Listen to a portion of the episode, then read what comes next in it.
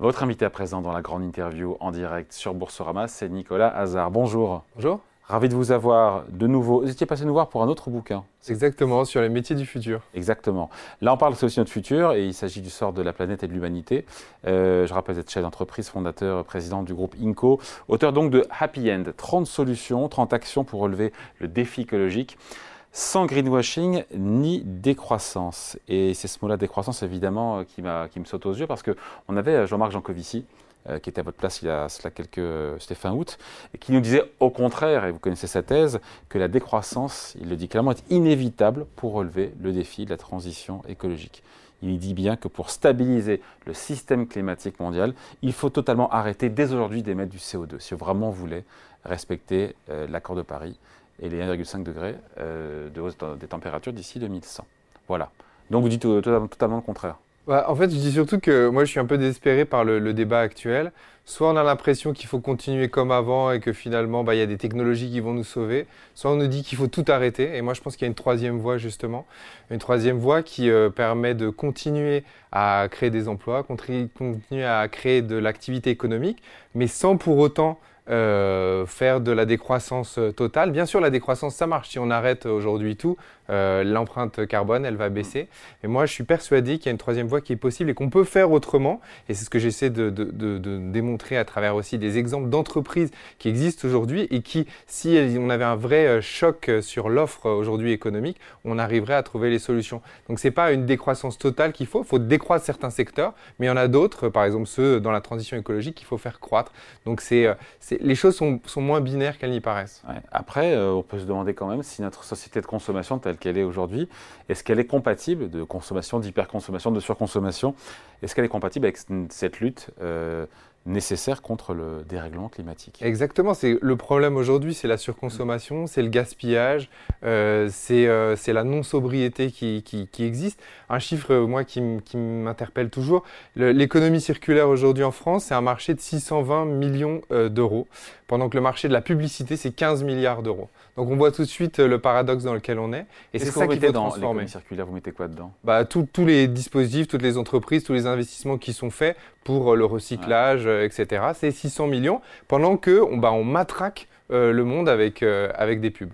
Mais ça peut continuer longtemps comme ça. Et donc voilà, donc donc comment on fait? Alors oui, si on fait de la décroissance, c'est sûr que ça marche. Mais aujourd'hui, la décroissance, la société n'y est pas prête. On est incité, euh, même d'un point de vue neuronal, à longueur de temps, on est toujours incité à consommer, consommer, etc. Mais ce qu'il faut faire et ce qu'il faut regarder aujourd'hui, c'est qu'est-ce qu'on consomme?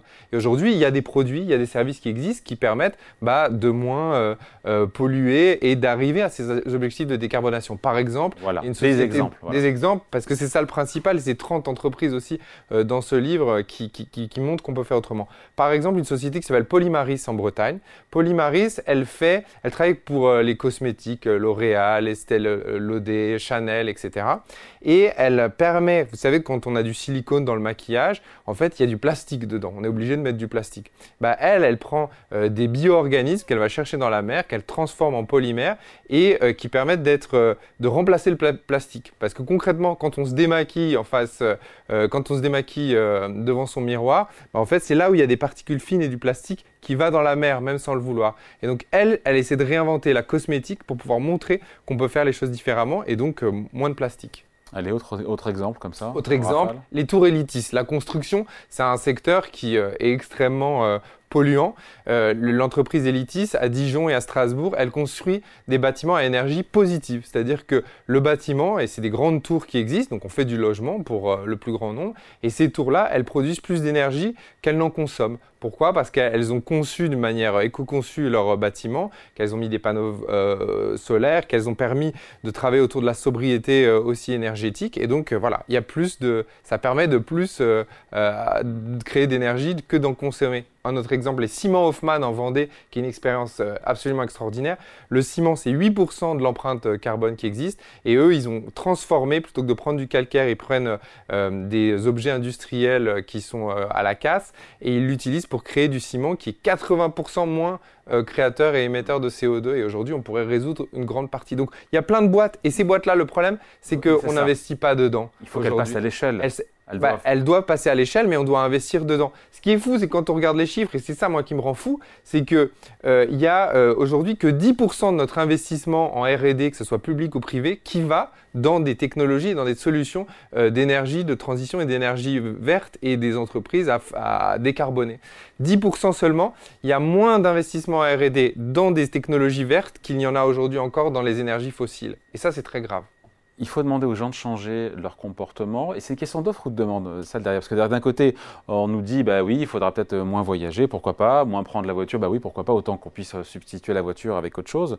acheter moins de fringues, pourquoi pas aussi. Manger moins de viande, en plus c'est meilleur pour la santé. Mais est-ce que c'est ce qu'on se dit qu'il va falloir se serrer la ceinture ou faire des efforts, changer nos comportements? Est-ce qu'on va nécessairement vers une société puisqu'on parle du consommateur, plus frugal et plus sobre, encore une fois. Est-ce que c'est ça la meilleure arme, la, notre meilleure arme pour lutter contre le dérèglement climatique? Aujourd'hui, ce qu'on dit, c'est que la, part individuelle, et d'ailleurs c'est euh, Jean Covici, c'est le Shift Project, etc., qui a fait une étude là-dessus, c'est entre 25 et 40% en gros de la différence qui peut être faite. Donc nous, notre impact individuel, si moi je change complètement et que je suis complètement vertueux en termes euh, carbone, euh, je peux changer entre 25 et 40 bah, C'est énorme. Donc c'est déjà beaucoup. C'est pas la majorité, attention. Donc il faut quand même euh, s'attaquer à la majorité, qui sont les grandes entreprises, notamment euh, énergétiques, etc. Mais c'est une bonne partie aussi. Sauf que le problème, c'est que si on me dit d'arrêter d'acheter du plastique, mais je vais plus aller au supermarché, comment je fais? Et c'est ça toute l'hypocrisie, c'est-à-dire qu'on culpabilise les gens en leur disant, bah, c'est à vous de changer, c'est à vous de transformer vos habitudes, mais il n'y a pas l'offre qui va avec. Et c'est pour ça qu'il faut, à mon avis, un choc d'offre aussi au-delà du comportement et arrêter de culpabiliser l'individu et le consommateur pour lui offrir ces solutions-là que je Mais c'est aux multinationales qui nous disent que, qu'elles sont en train de changer, alors euh, voilà, qu'elles sont même engagées dans des processus de transition énergétique. Il y a des bons élèves, il y a des moins bons élèves, il y a aussi des bons élèves. Hein. Bah, globalement, quand même, on nage dans le greenwashing. Enfin, ça, c'est mon point de vue. Quand on voit ce qui existe aujourd'hui, il n'y a que 7% de l'économie qui est circulaire. Vous vous rendez compte? C'est-à-dire qu'on met sur le marché des produits où on sait qu'il n'y a que 7% en global qui va pouvoir être recyclé. Et ce qui est terrible, c'est qu'en plus, c'était 9% il y a quelques années les chiffres. Et donc, on est en train de baisser en termes de circularité. Donc, il y a beaucoup de gens qui disent, c'est pas à moi de pointer qui fait bien son travail, etc. Euh, mais il y a beaucoup de gens et beaucoup d'entreprises qui disent qu'elles font des choses et pourtant on n'est pas sur la bonne voie du tout. Donc le verdissement de beaucoup de grandes entreprises n'est que de la façade, ce ne sont que des paroles. Exactement, beaucoup de greenwashing et je pense que les consommateurs le voient bien et le savent bien.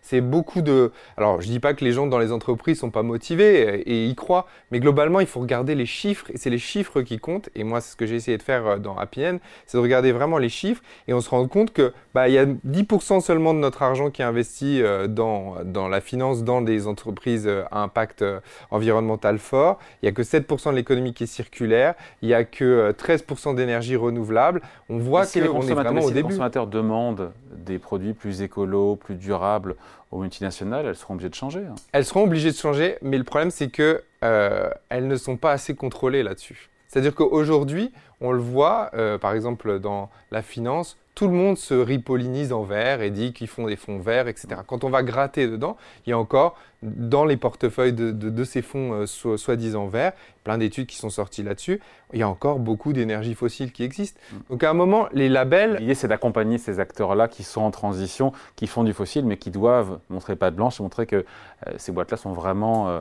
dirigées vers des modèles plus vertueux. Et le, problème, c'est surtout qu'on ne contrôle pas ces labels qui existent. Euh, par exemple, sur l'énergie, euh, l'énergie qu'on consomme, l'électricité qu'on consomme, il y a un label qui existe, qui est un label d'énergie verte. Tout le monde l'a en gros, tous les opérateurs l'ont, qu'importe le mix. Nous, il y a une entreprise, et d'ailleurs qui est citée dedans, qui s'appelle Enercop, qui elle est sur du 100% renouvelable, donc vraiment, euh, voilà, 100%, bah, elle a le même label. Et donc l'ADEME a été obligé de créer un autre label, plus vert que vert, euh, pour pouvoir euh, bah, identifier ceux qui font vraiment du 100% renouvelable de ceux qui n'en font pas.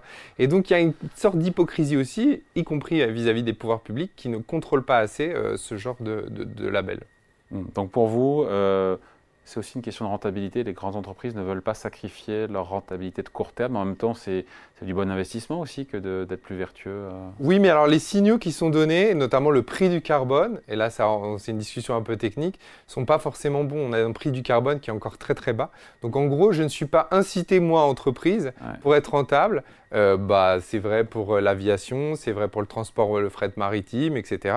Je suis encore très subventionné autour des énergies fossiles. Si on me donnait le vrai prix du carbone euh, du coup, euh, pour ces industries-là, bah, elles seraient bien évidemment euh, obligées en termes de rentabilité pour le monde non plus. Le prix du carbone, il est en Europe, mais il est aussi aux États-Unis. Et s'il faut aussi rester compétitif par rapport à l'Asie, par rapport au. Oui, mais par exemple, il y a un dispositif au niveau européen qui est l'ajustement aux frontières sur le carbone. Euh, qui fait que quand on importe un produit de l'extérieur, ça c'est une mesure qui a été lancée par, euh, par, par l'Europe il n'y a pas longtemps, qui est plutôt très très bonne. Si on importe un produit euh, du coup qui a une empreinte carbone supérieure, eh ben, par rapport à ce qu'on paye nous pour, un, pour une entreprise locale qui le fabrique, bah, il y a un surplus qui est payé, une sorte de taxe à l'import.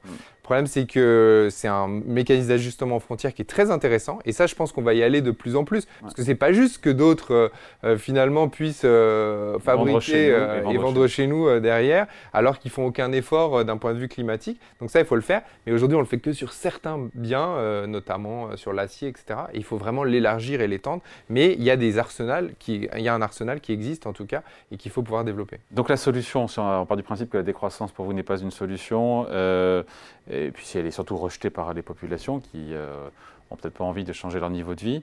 Euh, si tout miser sur les nouvelles techno est un leurre, euh, donc la solution c'est quoi? C'est d'investir dans des... C'est un mélange. C'est un mélange entre de la sobriété, bien évidemment, de la croissance, décroissance sélective, c'est-à-dire que je pense qu'aujourd'hui, par exemple, euh, il y, a des entreprises dans lesquelles on peut investir et qui, euh, des secteurs d'activité qu'il faut faire grandir.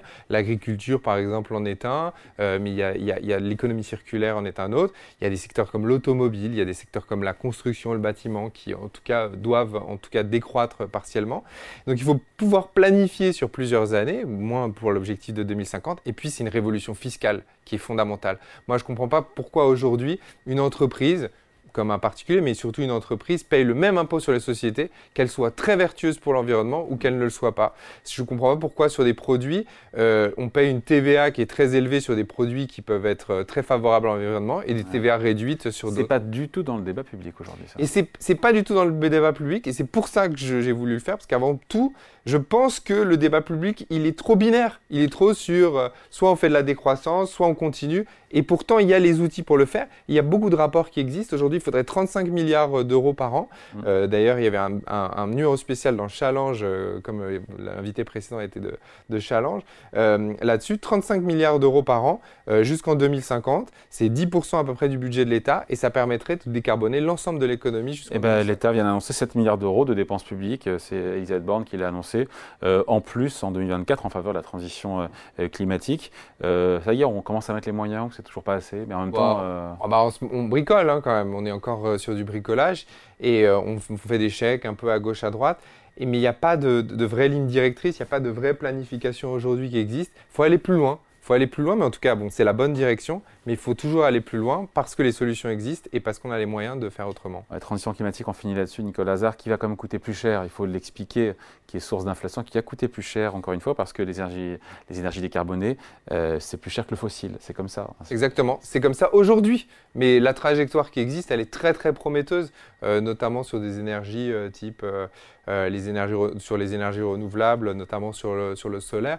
On ne s'attendait pas sur les dix dernières années à ce que ça baisse autant en termes de prix, et donc il n'y a pas de raison pour que ça ne continue pas. Donc il faut investir sur euh, ce qui demain sera euh, en tout cas euh, notre solution pour une, économie décarbonée. Voilà, une France optimiste décarbonée en 2050, c'est possible.